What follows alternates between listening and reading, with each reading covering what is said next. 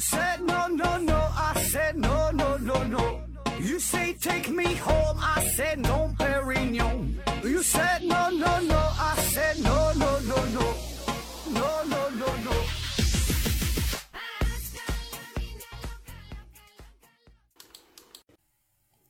拼命探索，不计后果。欢迎您收听思考盒子，还是线上硬广啊？这个听节目送奖品，奖品呢现在有好几样，一个呢是美人茶公司提供的五大箱子茶叶，一个是 KK 魔法画家公司提供的五大箱子画笔，还有一个是大家学公司提供的五大箱子护眼学习台灯，还有一个是大家学公司提供的一份价值五百元的网络学习课程。欢迎大家积极参与抽奖活动。具体的参与方式啊，自己想办法吧。今天呢，咱们继续这个呃西方黑历史系列啊，就聊一聊西方世界过去那些比较奇葩、比较荒诞的事儿。那友情提示大家一下，就咱听节目呢，咱就好好听节目；留言呢，就好好留言啊。这个留言的内容慎重一点啊。反正我是不会主动删除你的留言内容啊，我也没有这个功能。呃，如果你的留言被删了，呃，那一定是喜马拉雅平台那边干的啊。那咱们这一系列叫西方黑历史啊，咱就是只说西方的事儿啊。当然，这个说法并不是十分严谨啊。比如说今天咱就可能会说到阿拉伯世界，呃，这这个地方的事儿啊。反正就是。我并不打算做一系列关于中国的黑历史，所以呢，大伙儿呢也就别问了啊。就是很多事情，呃，你自己知道就好，并不一定非得说出来啊，也不用去证明啥。呃，今天咱就聊聊这个西方黑历史啊，这个第第第二第二个呃小话题啊，说说这个炼金术。炼金术，那炼金术这个事儿，这个话题，大伙儿一定都不陌生。嗯，咱们一说到这个化学的发展的化学的进程的时候呢，经常也会提到炼金术，呃，也把这个炼金术啊是看作近代呃化学的一个开端。那特别是呢，这里边还有牛比顿爵士，对吧？也是经常被大伙儿戏称为最后一个炼金术士。所以呢，关于炼金这个事儿哈，这很有意思啊，这里边有很多好玩的、有趣的事儿值得去讲。那你看“炼金”“炼”这个字儿，对吧？这就是一种化学操作。就是与科学与技术有关啊，炼那金呢，对吧？金子这个呢，又与宗教啊、与经济啊和这些东西又密不可分。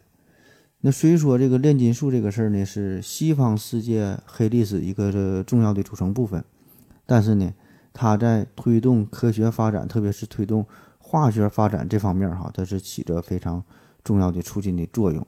那如果您听了上期咱们这个节目，呃，可能呢也会发现哈，咱这个题目叫西方黑历史，但好像并没有特别用力的去黑他们啊。这个黑不黑这个事儿并不重要哈，我就是收集整理了一些个人感觉很好玩、很有趣的资料啊，然后呢，呃，说给大伙儿听啊。至于这里边的这个事儿的真假，这个我也没法去判断啊，都是从网上抄来的啊。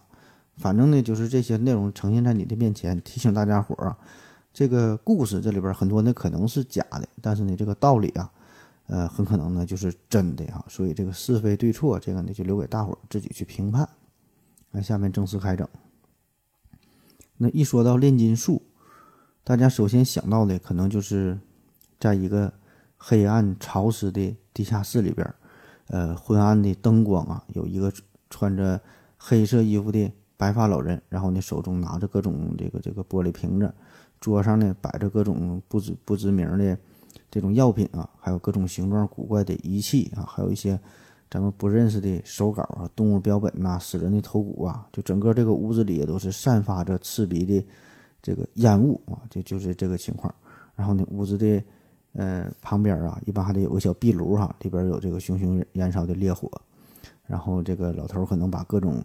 呃，液体啊融化之后啊混在一起，然后就期待着啊神奇的反应出现。经常在动画片里边，在这个电影里边也是看到这种这种场面。那到底啥是炼金术这个事儿啊？其实呢是远比我们想象的要复杂的多啊，要深奥的多。不仅仅是这个字面上炼金呐，要把这个呃其他的金属转换成为黄金，或者是从这些金属里边提炼出黄金这么简单。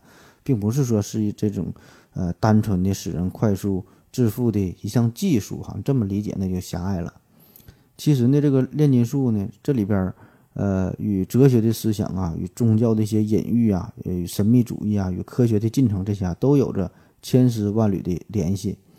那在这个西方世界里边，这个炼金术可以说和上期节目咱提到的这个医学一样，几乎是贯穿了他们整个的文明进程。那炼金术的发展也可以在一定程度上反映出当时的一个科技水平。那咱先说说为什么要去炼金呢？为啥要炼金？当然就是因为这个金子非常珍贵呗，啊，非常稀缺呗。那不管是在东方还是在西方，只要一个民族。只要一个种族啊，它的这个历史足够的漫长，我们几乎都可以在它的这个历史当中发现对于金子的热爱与迷恋。嗯，把这金子加工成饰品呐，呃，加工成手工艺品呐，也会把自己心中这个最伟大的神灵用黄金来修饰一番。那各种神话故事当中呢，也会有呃黄金哈频频的出现。那在现实世界当中呢，也是如此，这个黄金也是大家争夺的一个重点。那比如说啊，过去这个欧洲人为了追寻黄金，呃，残酷地征服了南美洲，呃，征服了中美洲啊这些土著的居民，还有这个美国加利福尼亚这个淘金的狂潮哈，淘金热，那开采者们也是遭受了各种的苦难啊，就是为了争夺黄金。那不得不说，这个黄金呐，确实是有着它这种天然的优势，因为在这个各种金属当中，虽然这个黄金它这个质地比较软。那在古代，这个黄金并不适合做武器，并不适合做工具啊。但是呢，黄金它的性质非常的稳定，非常耐腐蚀。从这几十亿年前啊到现在，这么长的时间过去了啊，这个黄金依然是这外表看起来是色泽光鲜艳丽啊，叫是金子，早晚是会发光的。那同时呢，这个金子它的含量又比较少。当然，这个多与少吧，它只是相对的。呃，金子的这个少呢，它是少的恰到好处哈，并不是那么那么那么非常非常罕见的少啊。比如说有一种金属叫做来啊，这个咱都没听过。呃，几个金属旁加个来回的来，这个那就更少。但是因为它太少太少了，当然是非常贵哈。但是因为它太少太少了，所以呢就没办法在世界范围内达成共识，就没法这个广泛的流通起来。所以你看，这个这个黄金这种金属啊，它就恰到好处啊。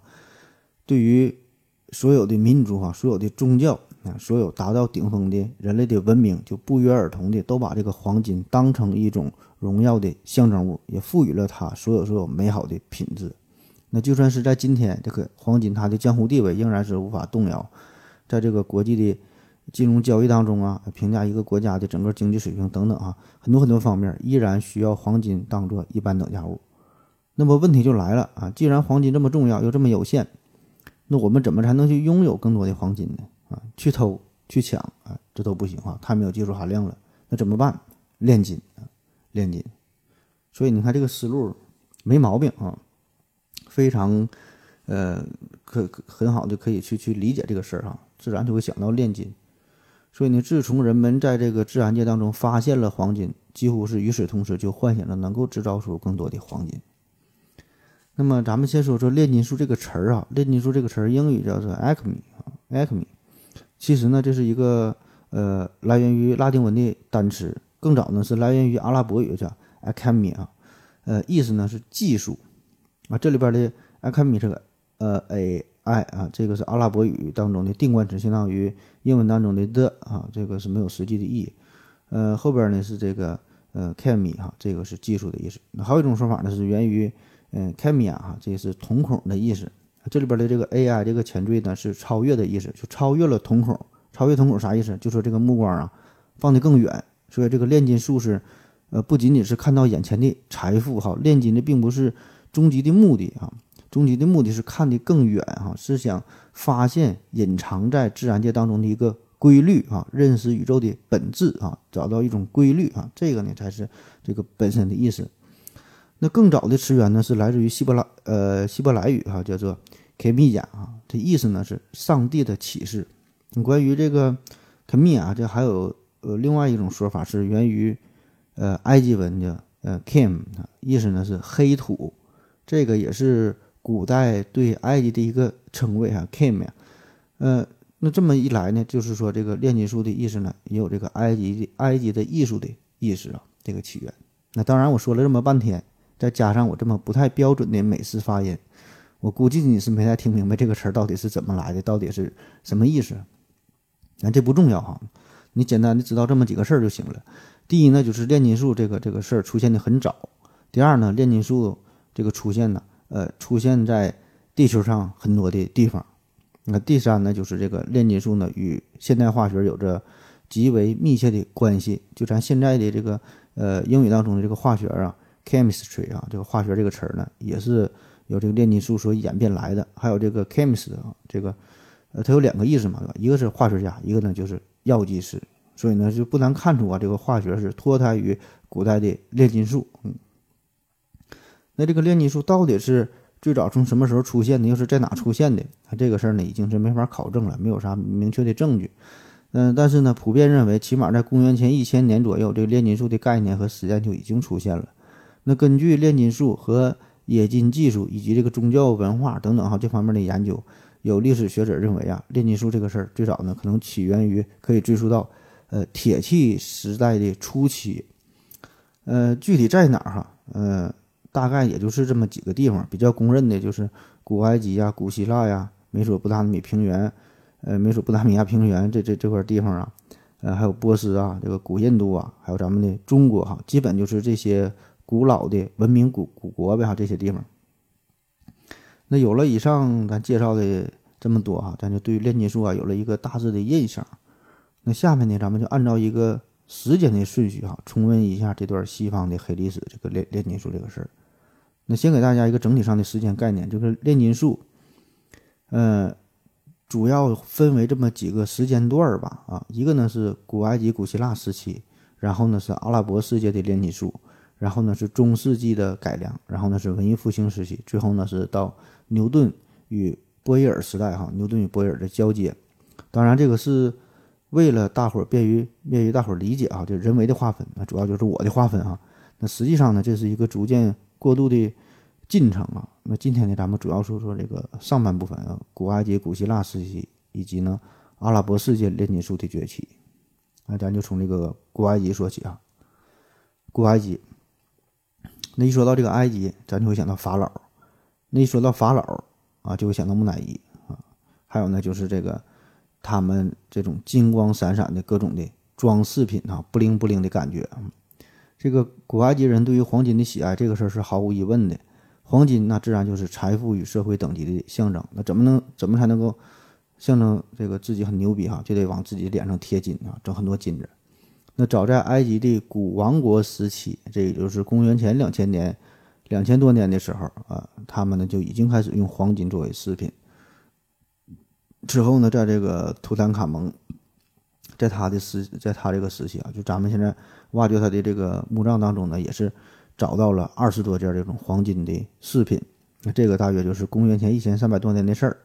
所以你看，就是在出现呃炼金术之前，对吧？起码呢，咱们得是呃认识到自然界当中存在的黄金，得可以把这个黄金呢进行提纯、进行加工、进行应用。那么这个呢，就主要得益于当时这个埃及他们的制陶的技术啊、染色技术、酿酿酒技术、冶金技术等等哈，这些技术一个综合的应用。就说那个时候啊，已经认识到了黄金的重要性，并且呢是开始呃广泛的利用黄金作为装饰品。那到了公元前三世纪的时候呢，这个古埃及人呢就已经掌握了玻璃的制作工艺啊，甚至呢是制造出了有色合金和人工宝石。那这些呢就为炼金术的发展。提供了提供了这个技术层面的知识，也让人们认识到了自然界当中这个物质是可以发生改变的。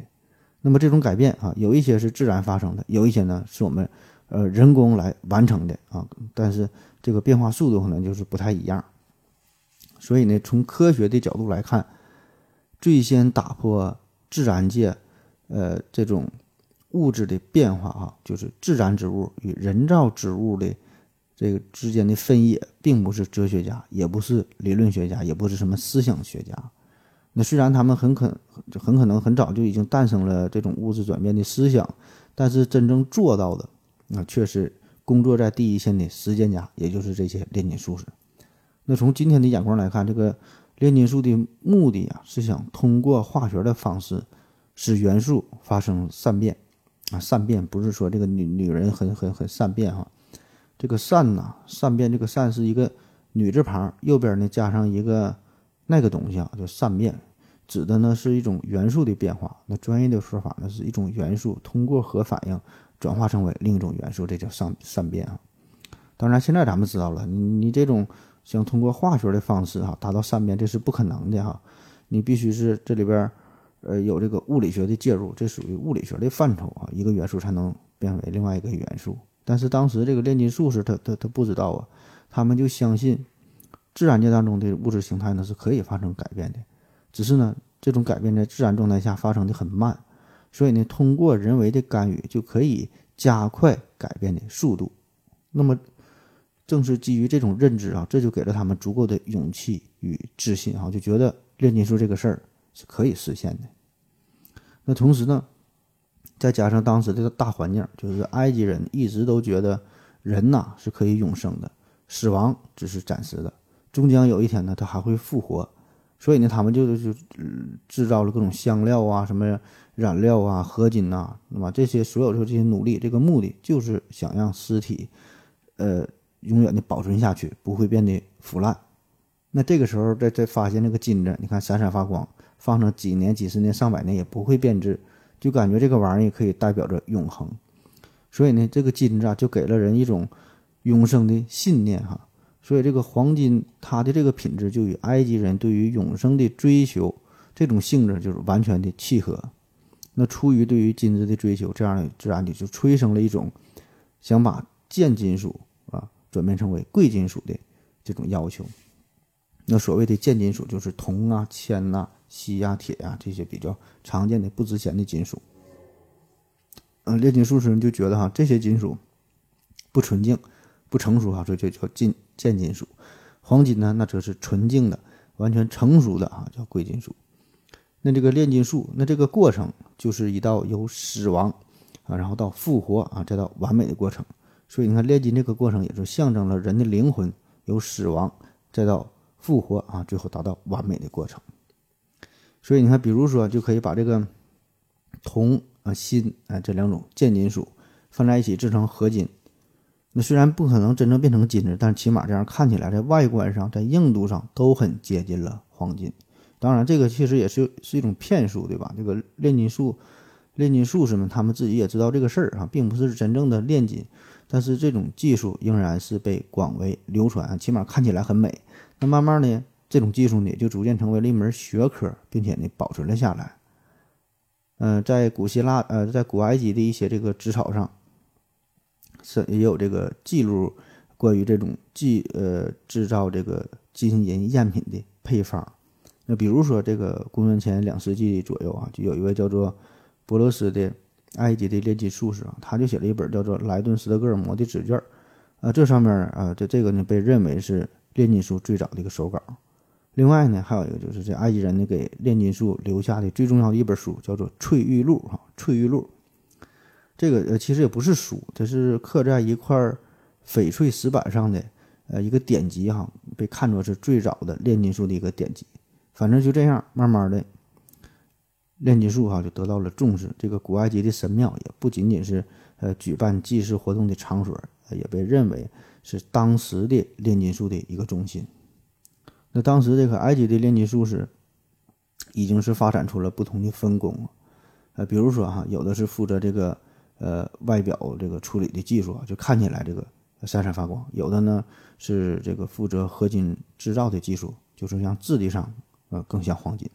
那通过对金属进行焙烧啊、融化呀、啊再进行合成啊、着色呀等等这些工艺，就使得这个金属合金啊上边有的是白色，有的是黄色啊，就看起来非常像成色十足的黄金和白银。那在这个冶炼过程当中，他们也就是间接的制造出了许多玻璃器皿呐、陶器的器皿呐，也发展出了蒸馏、升华、过滤、加热、保温等等等等许多的物理上的技术，也是呃。促进了物理啊，促进了化学的发展。那另外就是这个炼金术呢，还间接的呃，促进了加密技术的发展。那炼金和加密那块有啥关系？因为这个炼金术什么呢，一直都在致力于保密，呃，自己的这个技法哈，就是一直都使用一种类似于密码的方式来记录自己的信息。因为当时没有专利嘛，对吧？也没有什么知识产权保护法，那怎么办？那炼金术这么高科技的东西，不能轻易让别人学会了。他们呢就采用匿名啊和自己创作的各种这个信密信息加密的方式，来保护自己的知识成果。其实呢，另一层面的意思呢，也是想把那些非专业的人士排除在外，就是形成一个自己的小圈子、小群体，呃，只在内部进行研究，就不想把这个事儿扩大化。那这个事儿呢，在炼金界一直也是，呃，持续了很长时间。所以呢，这也让这个炼金术呢一直是蒙着一层非常神秘的面纱，这外界人很难真正的知晓他们在搞什么东西，在怎么搞啊，搞出了什么样的结果都不知道。那再加上炼金这两个字儿哈，本身呢就是非常神秘嘛，所以这个事儿也是越传越神哈。这事儿发展到后来的阿拉伯时期，呃，加密工作变得更加变态，就是这个炼金术士们甚至呢会把一个想法、一道工序分散开来，放在。好几本书当中，严格遵守着知识分散的原则，就是，呃，只有一本书才能打开另外一本书，就类似于哈，就是把一连串的钥匙藏在一连串的箱子里边，呃，一个一个一个的啥才能去打开。而且呢，作为当权者呢，也是一直很担心，对吧？因为如果这个炼金术真的可以实现的话，那么呢，必然会破坏整个经济体系，会影响到政治的稳定，影响到这个国家的安宁。所以这个炼金术。以及相关的操作，这些技法一直呢都是处于非常严格的保密状态啊。只有，呃，很少数的那种特别刻苦的、特别出名的这些人，才可能破译炼金术的这个文本啊，真正进入到炼金术的世界。好了，咱先休息一会儿。我要跟正南去尿尿，你要不要一起去啊？我也要去。呃，风姐，我要跟正南、阿呆一起去尿尿，你要不要一起去啊？好了啊，喝了口水回来，咱们继续聊。那刚才说完了古埃及，下面呢，咱就说说古希腊。那古希腊时期对于炼金术最大的贡献，就是使得炼金术的哲学化，注入了更多的思想内涵。这啥意思啊？那以前这个炼金术啊，它可能就是瞎练哈，没啥理论基础，也不知道这个事儿能不能成，逮到啥就练啥。这回呢，古希腊人透过现象看到本质。为这个炼金术就提供了更为坚实的理论基础，使之呢更加科学化、规范化。就告诉你这事儿指定能成啊？为啥能成？前面咱们介绍了，对于炼金术的执着与自信，这个呢是因为人们相信这个物质是可以发生变化的。那这种变化在自然界当中呢，呃，自己也会发生，也可以呢人为的使其发生。那人为加工这个事儿呢，还能加速这个进展。其实这里边就是隐含着一种思想。就是说，这个世间万物不断变化的现象背后，其实呢是存在着某种稳定不变的东西，这个呢才是，呃，最为本质的哈。那虽然大家呢呈现出不同的样子，就比如说有这个铅、有铜、有铁、有金，嗯，但是呢这些低等的劣质的东西，也有一种呢自发的变为更高等、更为优质的东西的这种趋势。也就是说，这个一切金属都有朝着黄金演变的这种自然的趋势。因为这个黄金才是最完美的。那炼金术的工作呢，就是使得这一趋势不断的加速。那用这个亚里士多德的理论来解释呢，这就是大自然的目的性，就是任何事物都有一个目的。那比如说一块石头，你朝天空扔一块石头，它自然的会下落，这个呢就是它的目的，它会落在地上啊，这是它的目的。那所有的事物呢，本身又一一种目的哈，就是趋向于。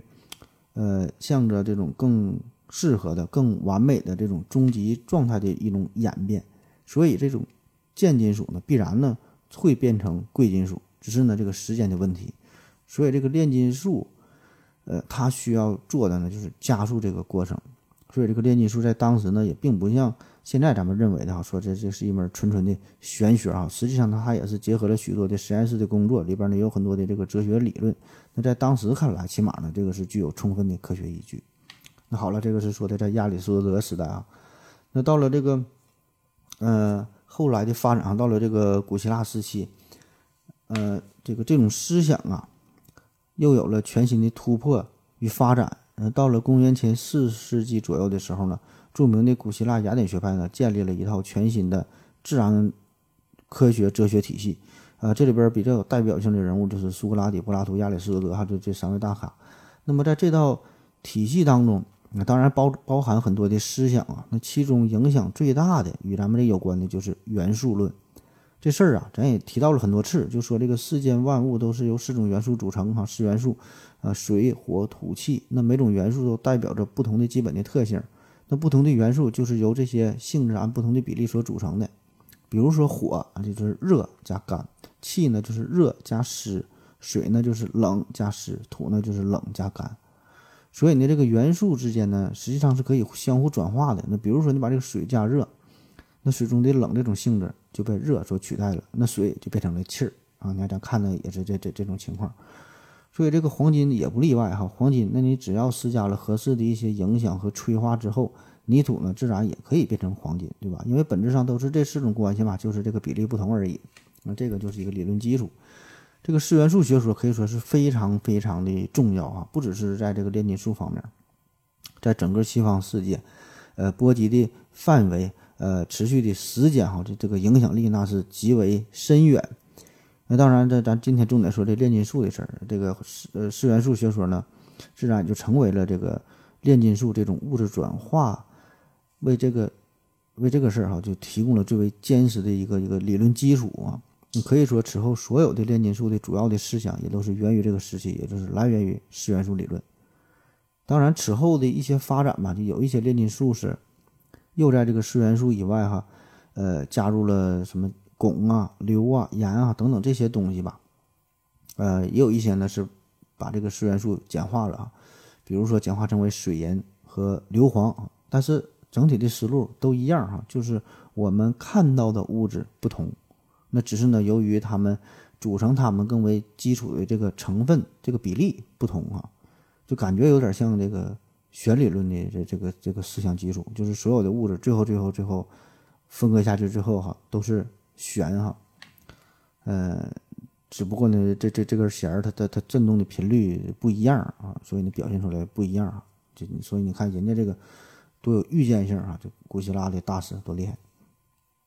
扯远了，继续说这个。炼金术，这个炼金术啊，也并不总是表演失败哈，也有成功的时候。就是虽然他们没有炼出金子，但是呢，人们却是活生生的看到了许多这种物质转变的例子。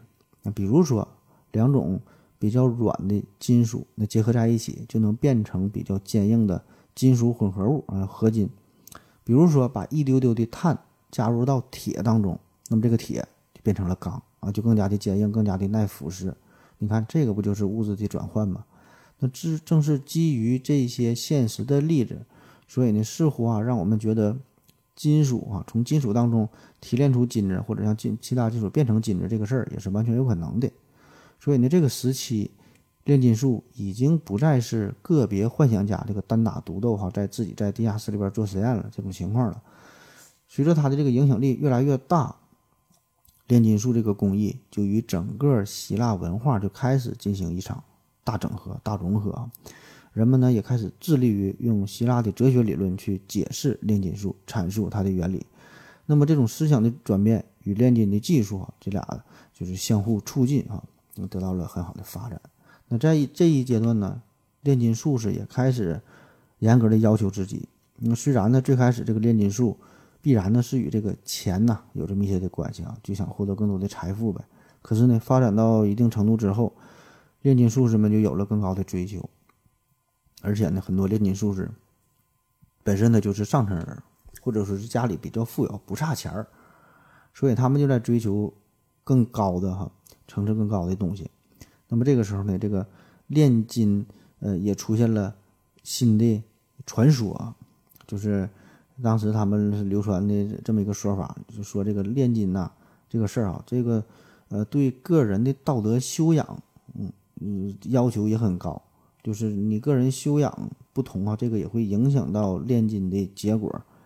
就是说这个炼金的过程不是呃单单的你按照一个正确的步骤啊，呃把正确的材料啊放在混混合在一起啊，怎么怎么的就能得出这个黄金。你这个操作者本身的觉悟也很重要。如果你这个人儿都不虔诚，非常的贪财，那你永远也成功不了。所以呢，你想要成为一个成功的炼金术士，起码呢要达到手中无金、心中无金的程程度啊，非常的纯洁，非常的坦然，把这个炼金当成一种修行。当然了，最后的结果这就是手中无金、心中无金的，确实他也没有得到黄金。但是这个一个人是否贪财这个事儿吧，别人呢也很难说清楚，对吧？只有你自己才能最清楚自己是否贪财。那在这个炼金术啊，在在在这个圈里边，嗯，各种人也有啊，良莠不齐。嗯，也确实有一些就是怀着贪财呀、这种这种图利呀、这种虚荣的人呢，嗯，也是混入其中。那有一些人呢，有一些炼金术士在炼金失败后就自我反省啊，觉得自己不够虔诚，还得继续努力。而有一些人呢，恰恰相反，就是为了钱而来的，就算是失败了，也要行骗啊。毕竟当时没有什么鉴定机构。那一些确实一些技术很高超的炼金术士，可以伪造出以假乱真的这个这到这个程度哈，制造出以假乱真的黄金。所以呢，才有了这个阿基米德呀，呃，为了鉴定叙拉古国王呃谢龙二世哈，为了鉴定他的这个呃皇冠啊，鉴定它的真伪，然后发现了这个浮力定律嘛，这这也是。炼金术间接的促进了物理学上的一个一个一个发展。那当然，也有一些呢是纯纯的是出于无奈了，就是因为迫于统治者的威胁，你看给你花了这么多的钱啊，也让你搞研究，最后金子没炼出来，这狗屁都没整出来，所以呢，自然就是死路一条。呃，比如说后来性子脾气非常暴躁的红胡子二世。他还专门打造了一个绞刑架，就是用来吊死那些没有得出阳性结果的炼金术士，很惨。所以怎么办？一些炼金术士不得不造假。所以呢，这个事儿呢也是败坏了整个炼金界的名声。那在这个古希腊这段时期，出现了炼金史上一个非常重要的人物哈，叫做佐西莫斯啊，佐西摩斯。嗯，他大约是生活在公元三百五十年到四百二十年这段时期。那据说他的一生当中写了三十多本关于炼金的书，当然由于时间太过久远哈，大部分呢是没有流传下来。这个佐西莫斯啊，嗯，他有很多的思想，咱就说其中比较重要的。佐西莫斯就觉得哈，之所以以往炼金炼不出来没成功，那就是少了一样东西，有点类似于我们说的药引子。或者说是催化剂哈，只有加入了它才行。英语呢叫做呃 electric 的，有点类似于我们说的这个长生不老药或者叫金丹。那发展到后来啊，它就有了一个更高逼格的叫法，叫做贤者之石或者叫哲人之石哈，也有叫第五元素的。那最开始啊，这个东西只被看作是炼金的药引子，但是慢慢的呢，它就被赋予了更多奇幻的色彩啊。这个这个贤者之石既有治愈疾病的功效，还能延年益寿，还能让你长生不老啊，还可以呢成为让你成为道德非常高尚的圣人哈，所以叫贤者之石嘛。甚至呢还能让人隐形啊，还能呃这个号令嗯各个天使啊，就就非常神秘的力量哈，就叫贤者天贤者之石。那你说炼金就好好炼金呗，为什么发展到这个时候整出一个贤者之石这么个事儿哈？呃，一方面呢，是由于，呃，有一些人，对吧？对，对于黄金的这种追求，已经这种迷恋哈，已经满足不了他们的欲望了，所以呢，提出了这种更为，嗯，神奇的幻想嘛，就是说把一切美好的想象都寄托于贤者之石上边哈，就长生不老啊，包治百病啊，让你变成圣人哈，就所有这些美好的、美好的这个这个向往。另外一方面呢，就是。由于呢，长时间一直也没制造出黄金啊，各种能试的办法也都试了啊，能找到的东西都用了，但是一直没成功，那怎么办啊？就想要减轻压力或者是转移目标，所以呢，没办法啊，就是找到了这么一个借口，算是哈，说咱缺这么一个贤者贤者之石，所以呢，此时对于这个炼金的重点呢，已经就转移到了对于贤者之石的探索，哎，只要找到这个种子哈。只要找到这个药引子，就能完成对于黄金的这种终极转化。那到底怎么才能制备出贤者之石？呃，更为荒诞的一幕幕啊，这这个好剧不停地上演，嗯，对吧？因为你你你原来你炼金顶多也就是在这个金属在在这些当中，呃，各种那个反应哈，各各种不断的加在一起，互相反应。但是对于贤者之石的这个找寻啊，那可多，那可可以说是，呃，各种东西，天上地下什么的能用到的、能想到的呀，都得试验一遍。呃，最开始自然也是在这个金属当中进行寻找，然后呢是波及到了矿物界啊，那失败之后呢，又扩展到了植物界啊，然后又到动物界啊。这动物可它可惨了，各种动物的骨骼呀、血液呀、肌肉啊、唾液呀，甚至尿液呀。呃，不管什么爬行动物，什么什么蜥蜴呀、蛇呀、蚂蚁呀，这这这飞行的动物，呃，蝙蝠等等吧，就但凡能抓到的动物，就没有一个能够幸免的。有的呢是被放血了，有的呢是被活生生的就放在这个烤炉上就烤了。嗯，虽然没整出金子哈，这玩意儿还还挺好吃。动物见没好使呢，就开始呃着眼于这个天上下来这个雨呀，天上降的雪呀、霜啊。还有人专门研究过关于五月的晨雾，你早晨的雾哈，还得五月的哈，别的时候就不行，就是研究的就各种奇葩，想那东西想的根本就没法理解。还有人呢，把这个希望寄托在天上的使者啊，放在这个陨石上边，希望这个陨石可以带来好运。反正就是各种非常奇葩、非常玄幻的东西都试了一遍，最终的结果也都是以失败告终啊。那在这些。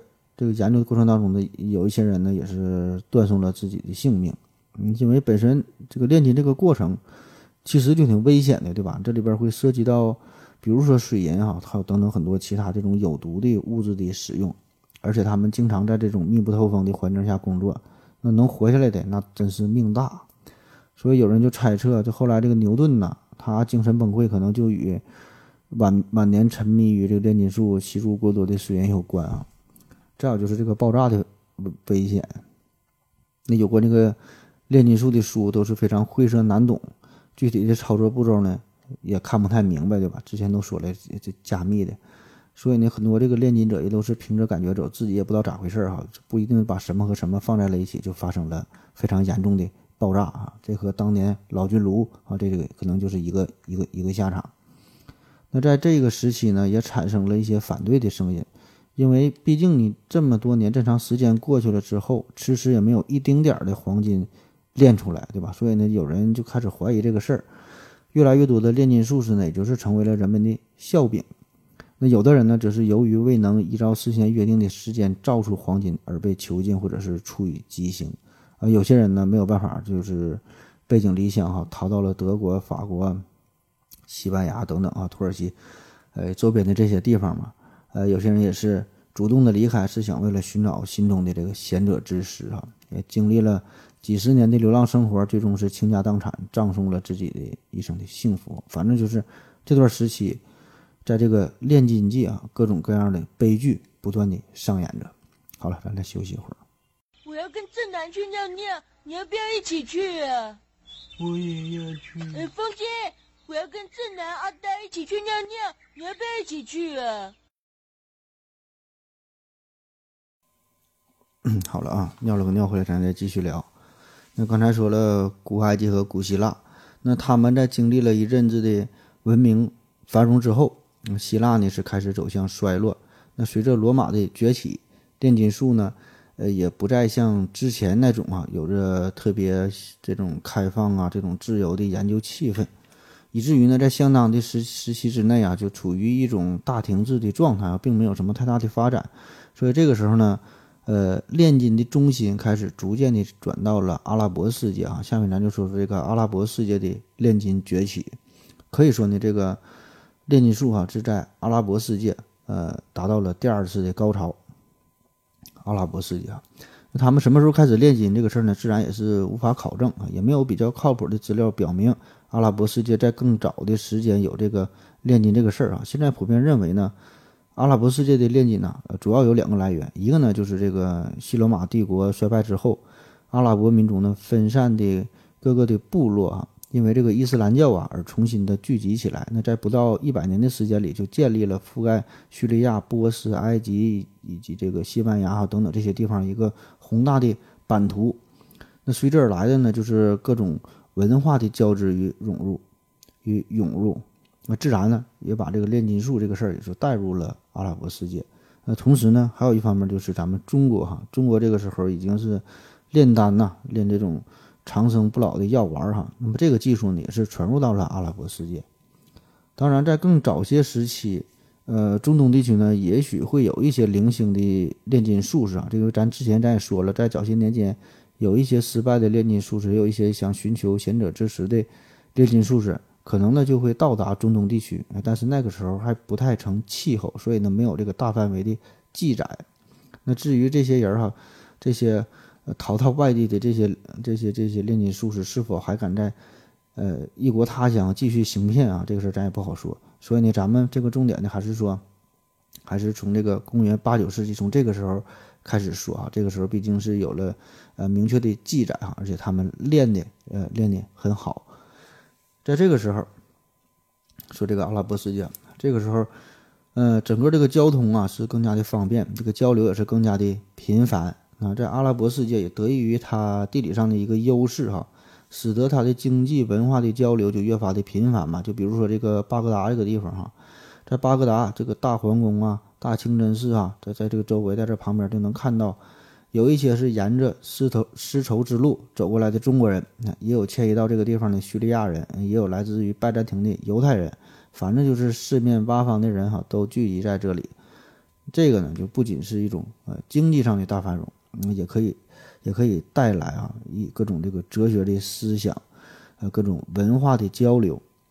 所以呢，这个世界各地不同不同的文化、不同的人哈，也就带来来到了这座城市，带来了他们的智慧。自然的这个炼金术也就随之而来啊，这在这座在这座城市啊，不断的发展壮大。当然，由于这个炼金术啊，那它涉及的内容很多嘛，对吧？它并不是一种单纯的。呃，冶金方面的技术啊，不是这么纯啊，嗯，因为它涉涉及到很多宗教的内容，是很多一些这个文化的内容，所以呢，这就让炼金术在阿拉伯世界的发展呢略显复杂，对吧？毕竟呢，这也算是一种呃外来文化的入侵，所以呢，当时一些正统的宗教学者呢是反对炼金术的，那这个呢也与他们的这种宗教体系这这种思想啊也相违背。嗯，而多数的这个自然哲学科学家还有医生啊等等啊，就这些人呢，也是不太相信说一种金属能变成黄金，但是呢，呃，还是基本接受了炼金术的这这个基本的观点。那还有一些人呢，是不太相信这个金属能变成黄金这个事儿哈，但是，呃，赞同炼金术当中这种金属结构哈等等啊一些这个部分的理论。所以，尽管呢，大伙儿的看法不一，也有很多反对的声音，但是出于对于黄金的痴迷啊，出于对于长生不老的这这种诱惑，那直到是用化学方法至今这种可能性还没有被科学完全否定之前，炼金术这个事儿一直呢都有着非常广阔的市场。自然在阿拉伯世界也不例外，对吧？你再包括那个统治者哈，任何一个统治者，任何一个国王。必然呢都一心想通过炼金术，能能让自己长生不老，一直统治着这个国家，也让自己的国家呢变得更加的富强，对吧？这个统治者，呃，教国人他吧都有这这种想法，所以呢，上边都这么想啊，在民间炼金术这个事儿哈，自然的也是干疯了。那简单的说，这个阿拉伯世界它的这个炼金思想与理论的基础啊，嗯。在这里，他们是简化了亚里士多德的理论啊。之之前咱说这个四元素啊，他就是四元素那都太麻烦太多了，那变成两种就行。他们就认为啊，世界上所有的金属呢，实际上都是由两种元素构成的，一个呢是硫磺，一个呢是水银啊。不同的金属只是由于硫磺和水银的这两种基本物质的比例不一样。为啥会这么想？首先呢，硫磺和水银这两种东西比较常见。另外呢，就是呃，由它这个性质所决定的，就硫磺啊，这个。就是有易燃性啊，很容易点着。汞呢，那就水银嘛，这个它具有可塑性、可溶性，所以呢，这二者在性质上呢是互补的。所以呢，各种元素的善变，这个基础啊，其实呢就是改变两种元素的物质的比例。那只要在合适的比例的这种搭配之下，自然呢就会产生出黄金。那当然，至于这个比例到底是多少哈，一直也没有人知道。那可能你会觉得这个阿拉伯这种炼金术的思想啊，呃，太搞笑了哈，也太简单了，嗯、和这个四元素学说也没有什么本质上的区别。但是呢，咱们可以呃找找一点找一些点哈，夸他一下。毕竟呢，这里边也有一些进步的地方啊，就看你怎么想呗。这种硫磺与水银这二者的比例的协调啊，这种思想并不是说呃通常意义上的这种矿物质这种真实的呃硫磺和水银的比例啊，咱可以给它拔高一下，提升一下。那这里边呢，这个思想就有点类似于咱们传统的一种哲学思想，就是阴阳互补啊，阴阳调和，哎，这两个东西这个比例调和，达到一种平衡。那只有这二者的结合，这种平衡啊，才能产生宇宙中的万事万物。同时呢，这也是一种更为呃原始的、朴素的一种关于金属两性生殖的观念。就说这个金属本身呢，也是有雌雄之分哈，一雌一雄，它俩在一起呢就能生孩子，能产生出其他的金属。呃，你想达到，你想得到黄金，你就得达到一种平衡态啊，才能生出一个好孩子啊，这这就就黄金了。所以说，这个就是这个炼金术为阿拉伯世界带来一种哲学上的思辨。那另一方面呢，也是。呃，切切实实的对于这个化学方面的这种现实的意义，就是因为它推崇这种硫磺与水银的二者的比例的协调嘛，所以呢，这种这种对于比例的协调啊，这种精准的计算，间接的也就是引入了物质组分的理论和定量分析的方法啊，这就使得这个化学研究变变得更为严谨啊，所以这个在化学方面很重要，起到了很重要的很大的推动的作用。还有就是这个呃炼金术当中一些重要的用语啊，很多也都是来源于阿拉伯语，比如说这个蒸馏器哈，呃 a m b i c 还有这个酒精啊，alcohol 啊，这些都是来源于阿拉伯语。那此时这个炼金术哈，在阿拉伯也是得到了官方的大力的支持与认可。那，在伊斯兰帝国的中心，那一大批炼金术士就聚集在巴格达的。宫廷之内开始研究和翻译关于古希腊的哲学啊、科学啊这些专著，那这些炼金术士就坚持不懈的工作啊，就使得这个古埃及、古希腊的这些遗产啊、这些技术也得到了很好的传承。啊，这里边不仅是这个炼金术这个事儿啊，就还有其他其他很多方面哈，科学的技术上的东西，呃，对阿拉伯的很很多发展是起到了极大的促进作用。那关于这个阿拉伯炼金术。他们这里边有几位大师哈，咱咱就说一说，说这么几个人儿。第一个呢，这个公认的大师是大马士革的一个王子，叫做哈利德·伊本·亚连德啊。他是生活在公元七世纪中叶，呃，他是从一本名叫《智者克拉索斯》这本书上啊，就学习到了炼金术的知识。他还有位老师啊，说这位王子他的老师呢是一位拜占庭的基督教的僧侣。嗯，分那么由此说来呢。也可以看出，这个当时阿拉伯的炼金术呢，也是多多少少受到了西方这个基督教的一些影响啊。第二位大师呢，叫做扎比尔·伊文·海洋哈，这个真是大师，呃，简称叫扎比尔吧。大约呢是他在生是生活在公元八世纪的后期、九世纪的初期这么个人儿啊。扎比尔·伊文·海洋，呃，在炼金界他是非常的有名哈，被看作是炼金术与现代科学相衔接的关键的这么一个人物。但是呢，史学界对他这个人啊本身还有一些争议，呃，就是到底他是一个人哈，有一个叫扎比尔的人，还是呢说的有数位，呃，很多人放在一起，呃，这个化名叫做扎比尔哈，那在他的共同努力之下，就是带来了，呃，这种炼金术上这种炼金术这种最深远的这种变革，嗯，这个没有统一答案，不知道一个人还是多个人。反正呢，从这个扎比尔开始吧，这个炼金术就正式的从一门技术变成了一门学问啊。他有许多的著作啊，其中比较重要的有七十本书啊，平衡书等等。这书名叫七十本书啊，不是说写写了七十本书。反正这里边呢，也都是继承了很多希腊先哲的思想啊，关于什么四元素的理论等等这些。那么这些书呢，后来也是成为了伊斯兰啊，成为了他们这些地方的这个炼金术的一个基础的理论。同时呢，这个扎比尔呢也是继承并发展了贤者之石的思想。贤者之石在他的著作著作当中呢，他称为叫唯一之物，或者叫做万用灵药啊。这个思想都差不多，就说这个东西能够诱发金属的善变哈，变成金子。啊，他书中这么写的，他说世间万物皆来自那个共同的源头唯一之物，又都能还原到那唯一之物之中。一即是全，全即是一啊，这就是他的这个呃哲学理念。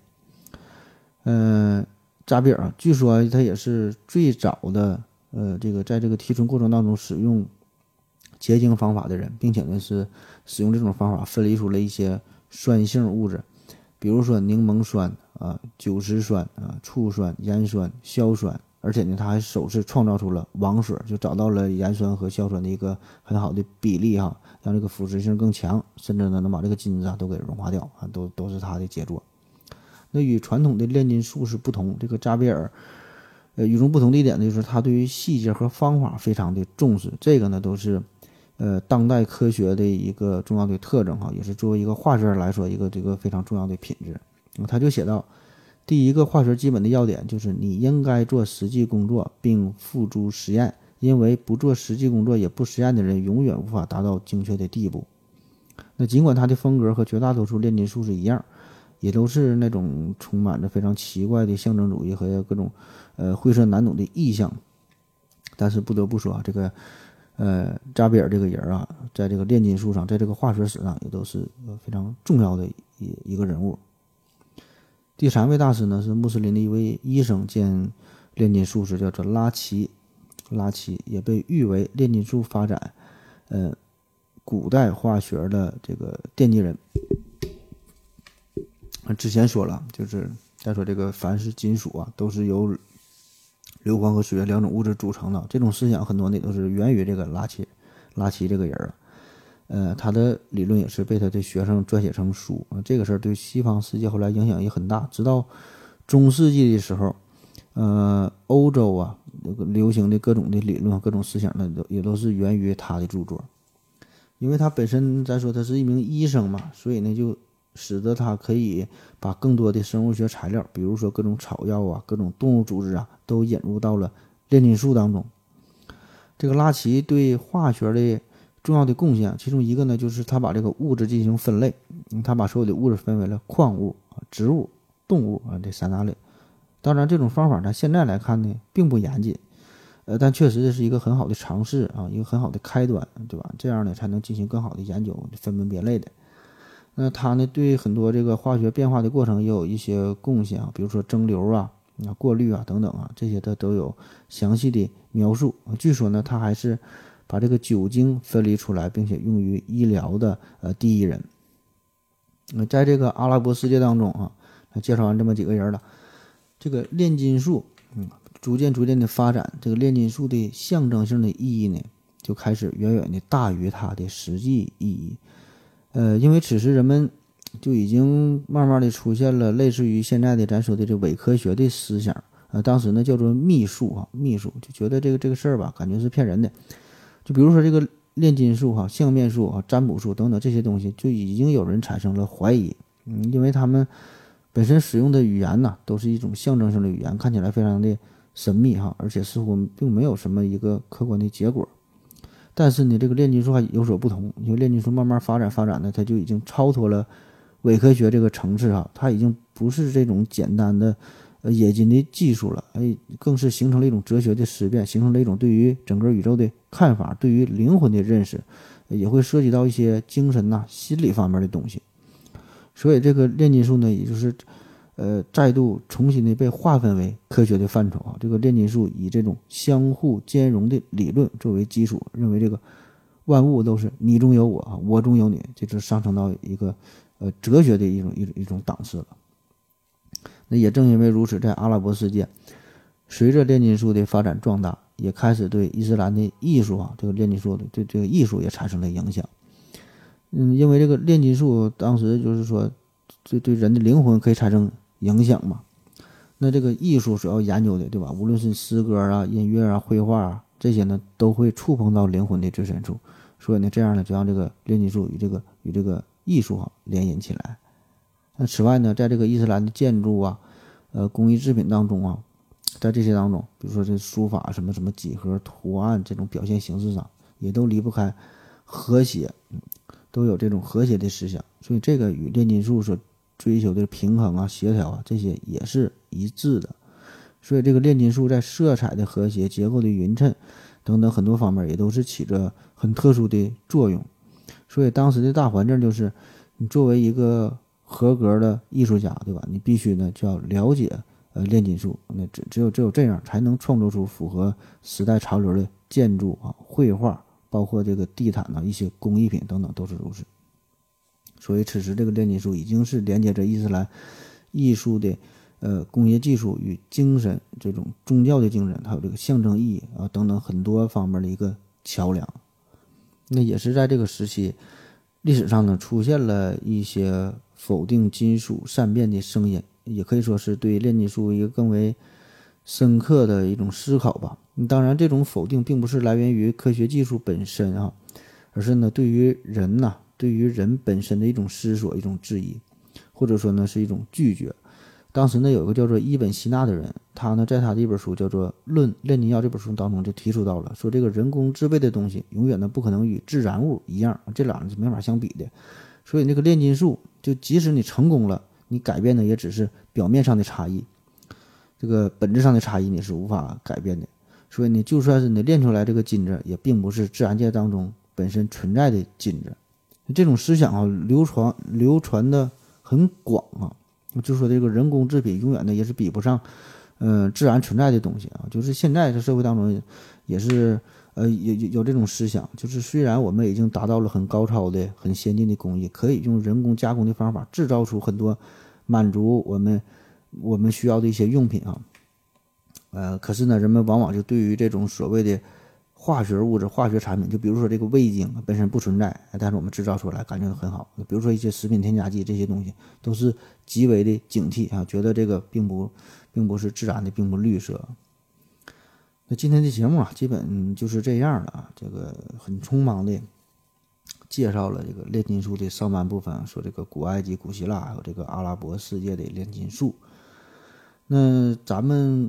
经过这个现代科学这个发展，咱现在已经证明了炼金术这个事儿这是错误的，完全不可能啊！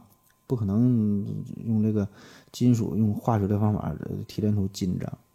但是呢，作为近代化学的先驱，炼金术这个事儿啊，在化学史上是起到了非常积极的作用啊。那通过炼金术，我们也是积累了很多化学操作的经验啊，也是发明了多种实验仪器啊，都是与炼金术有关，也是认识到了。呃，很多天然的矿物啊，也是得到了很多的金属啊。再有这个炼金术的符号的出现，也是导致了庞杂的炼金术的公式在一定程度上得到了简化。这些也都是促进了化学的大发展。那这些呢，也让炼金术在西方成为了近代化学的产生的一个一个基础啊。那好了，感谢各位的收听哈，那个别忘了参加抽奖活动啊，谢谢大家，再见。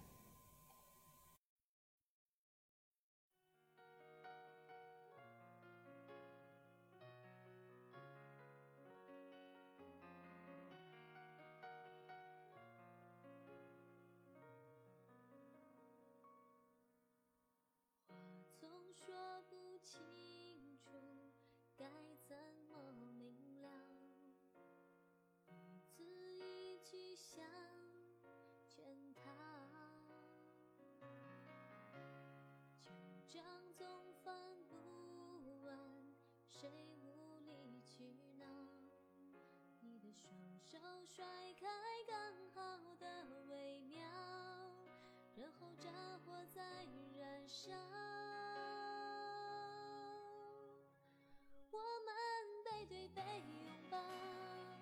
滥用沉默在咆哮。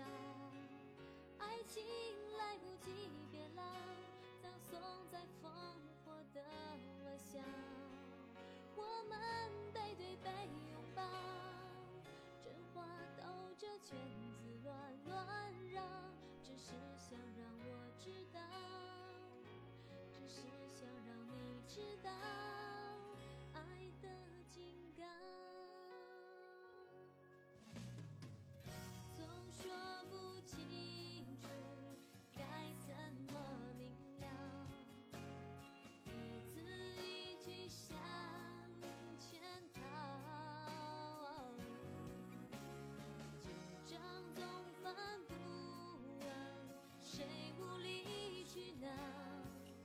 你的双手甩开，刚好的微妙，然后战火在燃烧。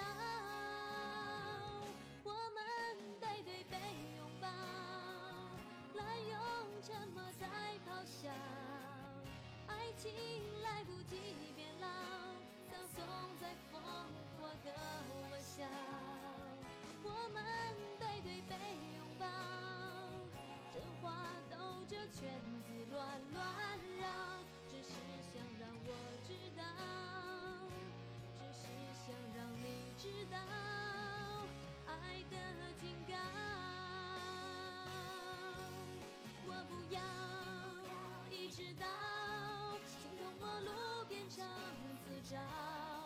既然可以拥抱，就不要轻易放掉。